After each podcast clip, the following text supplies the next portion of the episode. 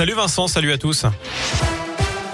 Et à la une de l'actu des incidents qui dépassent le simple cadre du football, le ministre de l'Intérieur Gérald Darmanin recevra demain la ministre des Sports Roxana Maracineanu et les instances du foot français après ces débordements qui ont conduit à l'arrêt de la rencontre hier soir entre Lyon et Marseille. Après seulement 4 minutes de jeu, le joueur de l'OM Dimitri Payet a reçu une bouteille d'eau en pleine tête. L'auteur de ce geste, un homme de 32 ans, était toujours en garde à vue tout à l'heure. La commission de discipline de la Ligue s'est réunie en urgence en début d'après-midi pour prendre les premières décisions. L'OL qui écope d'un huis clos total à titre conservatoire en attendant le 8 décembre et les décisions définitives. La cinquième vague de l'épidémie de Covid progresse à un rythme fulgurant selon le porte-parole du gouvernement Gabriel Attal, alors que le nombre de contaminations a augmenté de 82% en une semaine. Plus de 8000 patients sont désormais hospitalisés. Le taux d'incidence atteint 156 cas pour 100 000 habitants en Haute-Loire, 138 dans le Puy-de-Dôme et 136 dans l'Allier. Et puis en Guadeloupe, les tensions sont toujours vives entre les forces de l'ordre et les manifestants qui dénoncent l'obligation vaccinale des soignants.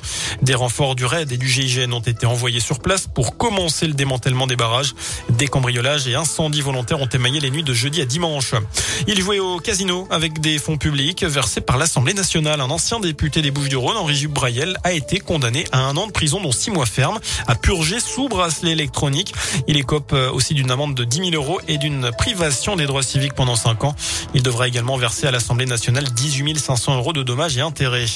Frustration, injustice, colère, une enquête de l'IFOP montre l'impact psychologique et symbolique de la précarité matérielle. Depuis le début de la pandémie, la situation financière s'est dégradée pour 36% des Français. Enfin, les prix des billets de train, eux, n'augmenteront pas sur les grandes lignes l'an prochain. C'est ce qu'a dit tout à l'heure le patron de la SNCF. 2 300 000 Français ont déjà prévu leur billet de train pour les vacances de Noël. C'est 15% de plus qu'en 2019 avant la crise sanitaire. Voilà pour l'essentiel de l'actu. Info bien évidemment de retour dans une demi-heure. Je vous laisse en compagnie de Vincent. Merci beaucoup.